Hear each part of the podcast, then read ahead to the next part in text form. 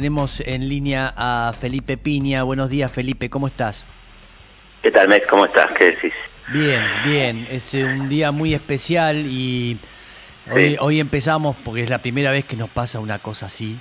No sé si este, ¿Mm? en, en la Argentina, por lo menos, y en el mundo ha pasado. Este, Sí. tanto con Lincoln, uno- hoy pensábamos Kennedy, Sí, Gandhi, Kennedy. este, cantidad de gente que la única forma de terminarlo y de que terminen con esto era este, matándolos y sacarlos del, del mapa, mata- asesinándolos, ¿no? Y entonces dije, me gustaría hablar esto con Felipe y hablar también un poco Sí. qué, qué- qué pensás de todo esto que pasó. Bueno, primero una, una gran preocupación. La verdad que estaba viendo justo la tele en el momento que ocurrió, no lo podía creer. Eh, Un nivel de angustia muy fuerte y, y a la vez, bueno, agradecerle no sé a quién, ¿no? A la providencia, a la suerte, ¿no? Vaya Que no, que no haya, Sí, vaya a saber a quién, ¿no? Sí. Una cosa, eh, este, porque las consecuencias hubieran sido tremendas seguramente. Mm, Eh, y, y bueno, también esto como producto de toda una, una larguísima campaña de odio, ¿no? Que, se fue fomentando, instigando, eh, este, que bueno, que puede terminar así, podría terminar así, ¿no? Con, con tanto odio este, instalado y tanta irracionalidad y tanta persistencia, sí, podía pasar.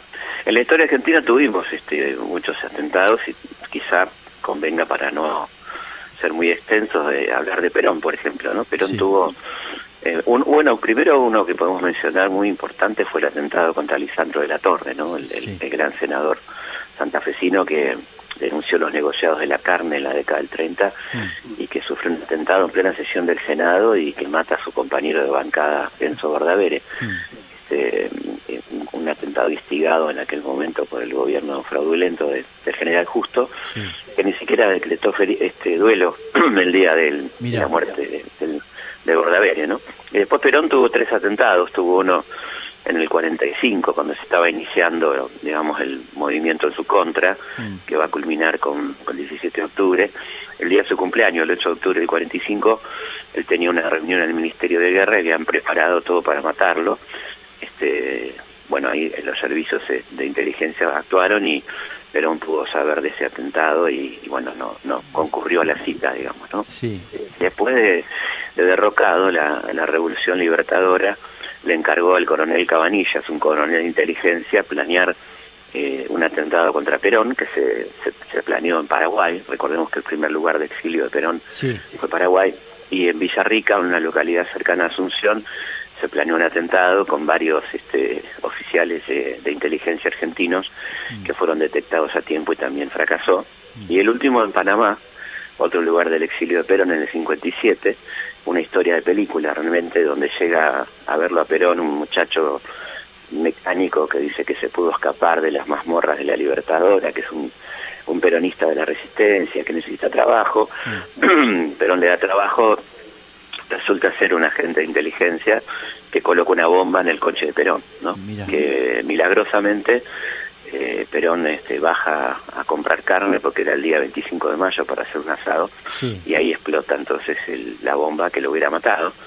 Eh, detrás de todo esto estaba el coronel Cabanillas, sí, que fue el mismo el mismo re- esto lo sabemos por su propia confesión ¿eh? que se lo cuenta con lujo de detalle a, a Tomás Eloy Martínez cuando estaba elaborando el libro Santa Evita mm, y lo fu- fue publicando en artículos en La Nación y ahí el propio el propio Cabanillas cuenta que él fue el responsable del atentado, cómo se armó y, y él fue el responsable también del traslado del cuerpo de Evita a Roma, ¿no? Sí. Este famoso Cabanillas. sí, Así que hay una historia de, de atentados, este, en este caso muy planificados. Y también, y también el, el, el- en el 73 también, ¿no? Digamos, el, el puente 12. Eh, la- Claro, bueno, ahí, ahí había ahí había ya una conspiración Sí, tremenda, ¿no? Este, montada desde el, desde la, el hogar escuela de Seiza, sí, donde algunos inclusive llegaron a pensar que podía haberse atentado contra Perón, ¿no? sí. Este que termina en el famoso en la famosa masacre de Seiza, ¿no? Desastre. sí, Por eso eh, Perón decide Sí. decide ir a Morón porque Claro. corría serio riesgo, riesgo su vida, ¿no es cierto? En, en- en Siempre, aquel palco. siempre se hablaba de que les, les habían sacado fotografías a Perón dentro de su casa ahí en Gaspar Campos, eh, Sí, sí, sí. de que podían, podían matarlo en cualquier momento demostrando eso. Después el, Claro, el el vidrio blindado que, que empezó a usar. Y yo pensaba, eh, que Sí, ahora, claro.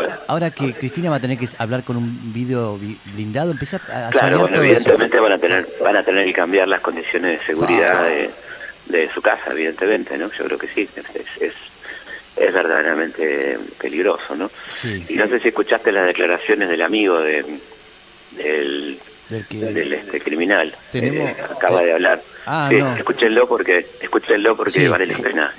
Va- Dijo que lame- lamentablemente mm, este muchacho no se preparó, dijo así literal. No, Es un pibe que, amigo de él que está, está en Chile, búsquenlo, lo, lo sacó la televisión chilena y, y el tipo habla de, de que este muchacho se había preparado, pero evidentemente no muy bien, lamentablemente no muy bien, dijo. sí. Este, así que si escúchenlo, está, está- lo van a encontrar enseguida en YouTube. Bueno, Tremendo. Tremendo. Sí, sí. Hay que ver quién es este pibe y quién está detrás de este pibe también. ¿no? Sí, Claro. más bien, más bien, hay que todo un No, trabajo no, que no todavía- suena mucho, no suena mucho a loquito suelto. ¿eh? No, no, no, si sale el amigo a decir que no lo hizo bien, este, indudablemente hay, hay, hay- hay alguien más. Felipe, gracias. Exactamente. Gracias por esta Abrazo comunicación. enorme, Mex. Abrazo. Abrazo enorme. Gracias, Felipe Piña.